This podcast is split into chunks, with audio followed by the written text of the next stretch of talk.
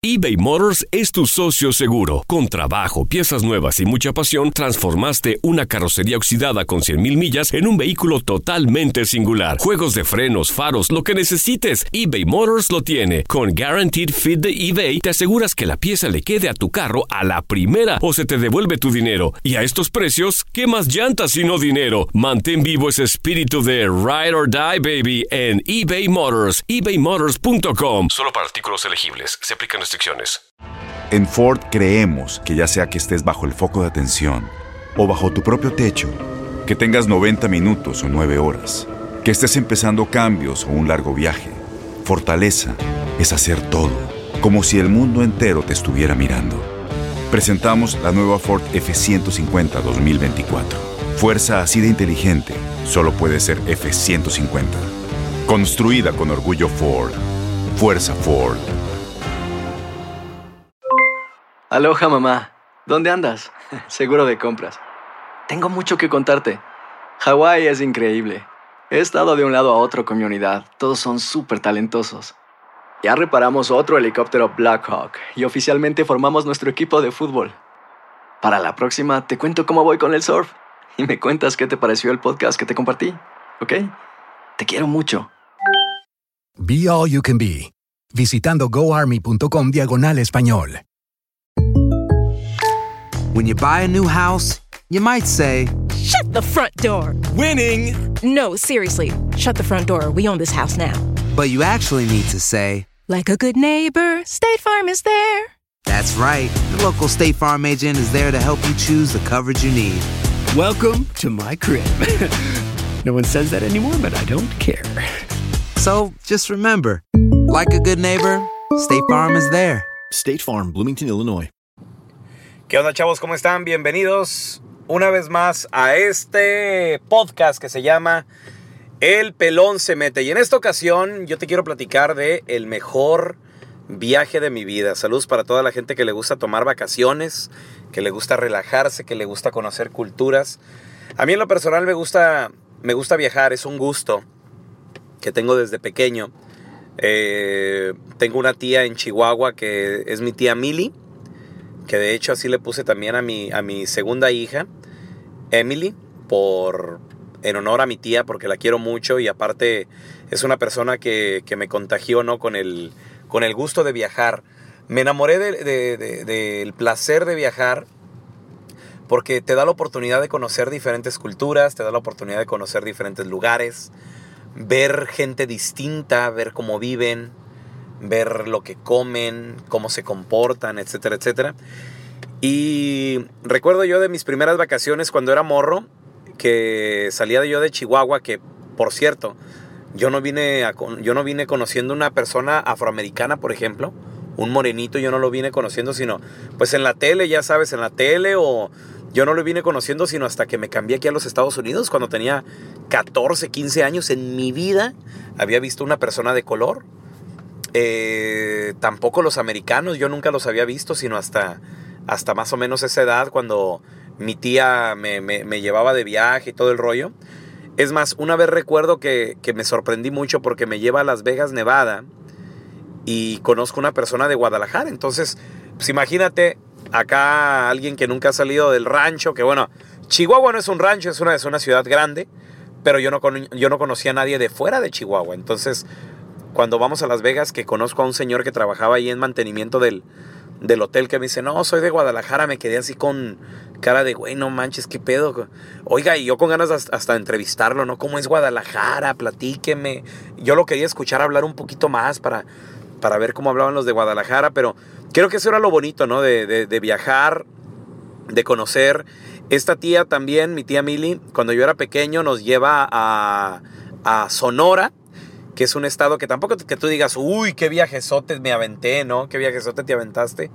Eh, de Chihuahua a Sonora nos fuimos manejando, fuimos rancheando, fuimos parando en diferentes lugares. Recuerdo yo que llegamos a un lugar donde vendían tortillas de un, pequeño restaurantito donde no vendían otra cosa más que frijoles con tortillas de harina.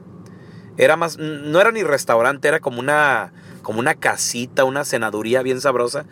Imagínate tú lo rico que supo esa comida que todavía me acuerdo. Tortillitas de harina y unos frijolitos hechos ahí, por una señora, era una viejita que estaba atendiendo. No sé cuánto costaba la comida, te digo, yo era un niño, tendría que unos 9, 10 años más o menos.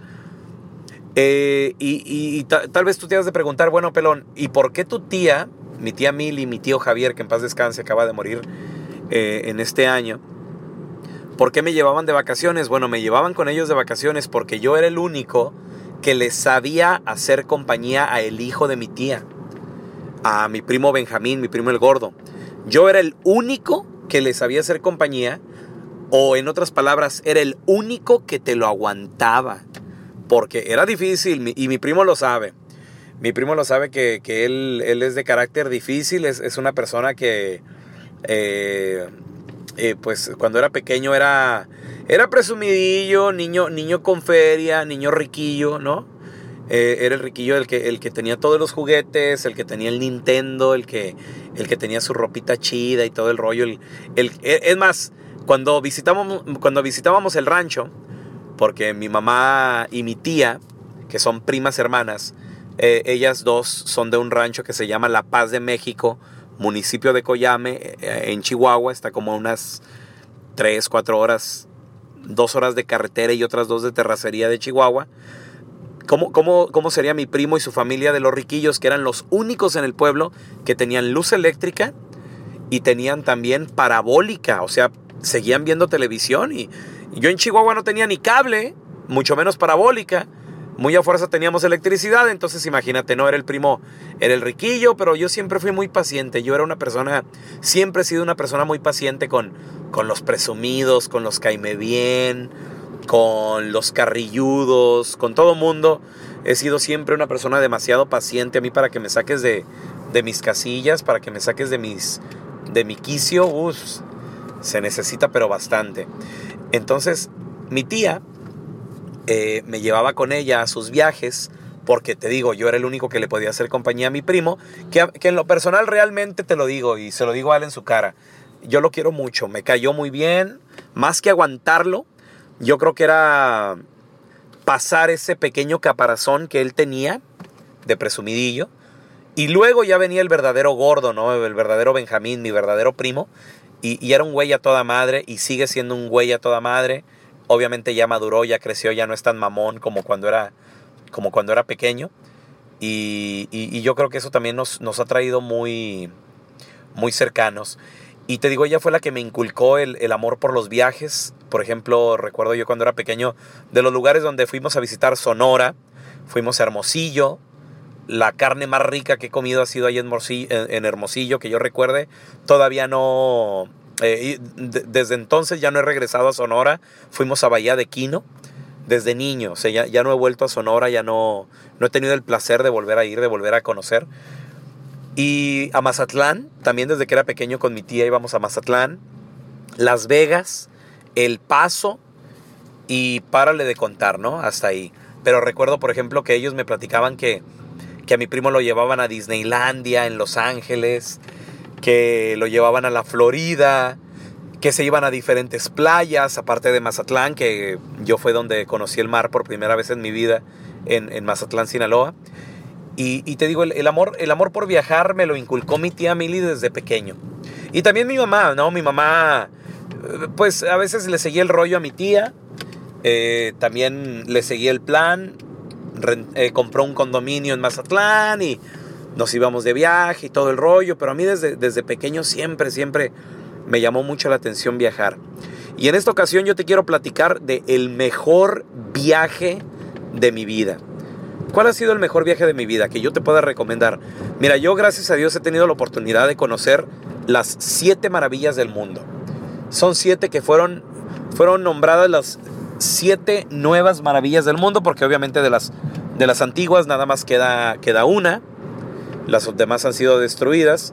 La única que queda en pie son las pirámides de, Egipto, las pirámides de, de Giza, pero las nuevas siete maravillas del mundo que fueron denominadas así, el 7 del 7 del 7 a las 7, o sea, te estoy hablando del 7 de julio del año 2007 a las 7 de la tarde, no sé si recuerdas, se llevó a cabo a través de la televisión y a través de una votación a nivel mundial la premiación de las nuevas siete maravillas del mundo, que fueron México, Chichen Itza, eh, Perú, Machu Picchu, Río de Janeiro, el Cristo Redentor, India, Taj Mahal, China, la muralla china, está también Petra en Jordania y por último está Roma, el Coliseo de, de Roma en Italia.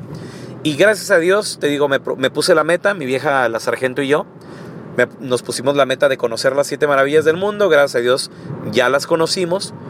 Y lo que mucha gente me pregunta es, Pelón, ¿cuál es tu lugar favorito de las siete maravillas? ¿Y por qué? Y esto también tiene que ver con el, con el mejor viaje de mi vida. Eh, yo diría que de las siete maravillas del mundo, sin lugar a duda, Petra en Jordania.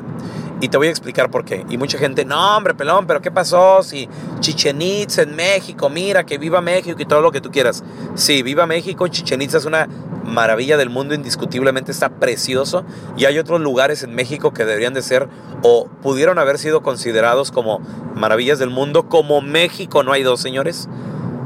Pero te voy a explicar, Petra, por qué en Jordania, para la gente que no sabe dónde está Jordania, está en el Medio Oriente a un ladito de Israel, al sur de Siria, al norte de Egipto, donde yo tuve la oportunidad de, estar tanto en Jordania como en Israel. Siria no conozco y tampoco quisiera conocer, bueno, si estuviera la situación un poco más tranquila en el Medio Oriente, con mucho gusto iría a Siria. Egipto no conozco, quiero conocer. Dios me ha de dar la, dicha de conocer. Y el trabajo, el, dinero de hacerlo. Eh, pero Jordania fue un lugar mágico porque desde que llegué, espectacular. La amabilidad de los jordanos es impresionante. Saben lo que tienen. Todos los lugares a donde vas, Brasil, India, eh, México, Perú, eh, China, todos estos lugares que tienen una maravilla del mundo saben lo que tienen y saben lo que esto conlleva conlleva mucho tráfico, conlleva mucho turismo, conlleva obviamente mucho dinero también. Entonces tienen, tienen que ser buena onda con los... Tienen que ser buena onda con, con los turistas, ¿no? Tienen que ser buena onda con, con la gente que va y visita, tienen que ser pacientes, porque también hay mucho turista que no habla inglés, no habla obviamente árabe, mm, eh, que es lo que se habla en, en Jordania, no, no hablan el idioma.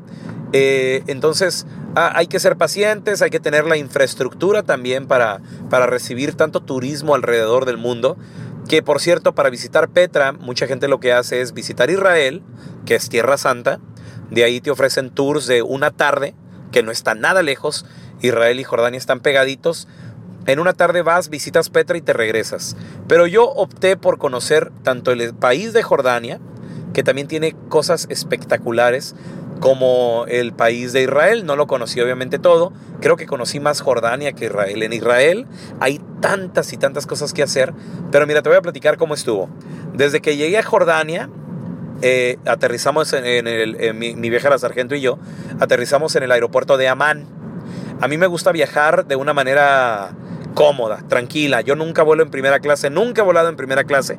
No porque no quiera, sino más bien porque no puedo. Es carísimo, carísimo. Y a mí, digo, si yo te puedo aguantar 11 horas de avión pagando 800 dólares versus 3 mil dólares en primera clase, yo la verdad prefiero ahorrarme esa lana y, y aguantarme, chutarme unas 3, 4 películas y ya estamos ahí. La verdad, te lo digo sinceramente, nunca he viajado en primera clase de manera transatlántica o de manera intercontinental. He viajado en primera clase, pero aquí dentro de Estados Unidos y han sido vuelos de, de una hora y párale de contar, ¿no? Eh, pero eh, recuerdo en esa ocasión que viajamos en coach, llegamos a Inglaterra, hicimos la escala en Inglaterra, en el Heathrow, en el aeropuerto de Heathrow, nos subimos en el vuelo de Amman hacia eh, Heathrow, Amman. Llegando a Amman, llegamos tipo 11 de la noche, renté carro no llevaba, yo llevaba el plan porque yo soy mi propio guía de turista. Me encanta investigar. Cada, cada vacaciones me tardo meses, meses, meses investigando, leyendo. ¿Cómo le hago? ¿A dónde voy? ¿Qué puedo hacer? Lugares, recomendaciones, tips, qué hacer, qué no hacer. Te lo juro, me tardo meses. Lo primero que hago es comprar el vuelo. Lo segundo, reservo hoteles. Y de ahí voy viendo el mapa hacia dónde voy a ir, qué es lo que voy a hacer, etcétera, etcétera. Pero llegando a Man, eh, fue de no dormir. 11 de la noche, rento el carro, vamos al hotel. Se me afiguró mucho visitar México. Así está Amán, más o menos, como México. Eh, se me afiguró mucho Guanajuato. Así un poco desértico, Mm, no muy verde que digamos, pero muy bonito, muy tranquilo, el tráfico muy calmado. Eh, renté un GPS, obviamente porque hay que, hay que saber a dónde ir y no puedes confiar en que tu teléfono celular te va a llevar. En Amán, ah, esa noche dormimos en el hotel, te digo tipo 12 de la medianoche ya estábamos en el hotel. Yo en lo personal no pude dormir casi toda la noche de lo emocionado que estaba. No por otra cosa, sino de la emoción de conocer un nuevo país, de la emoción de manejar, del, plan que yo ya tenía, ok, ahorita nos vamos a levantar, vamos a hacer esto, vamos a hacer lo otro, entonces me levanté, no te miento, tipo 5 de la mañana, dormí tal vez unas 5 horas a lo mucho, mi esposa así de que duérmete, duérmete, y le dije, ¿sabes qué? Hay que ganarle tiempo al tiempo, si estás lista, vámonos. Desayunamos en el hotel, nos subimos al carro y a comenzar la travesía. Haber conocido Jordania fue espectacular, de norte a sur, pero sobre todo haber conocido una de las maravillas del mundo, Petra, que llegamos en un carro y como te digo, como, como vuelo de una manera muy económica, como yo rento también un carro, rento un carro muy económico, casi no gastamos tampoco en comida porque comemos en lugares económicos, entonces viajar para mucha gente significa un gasto.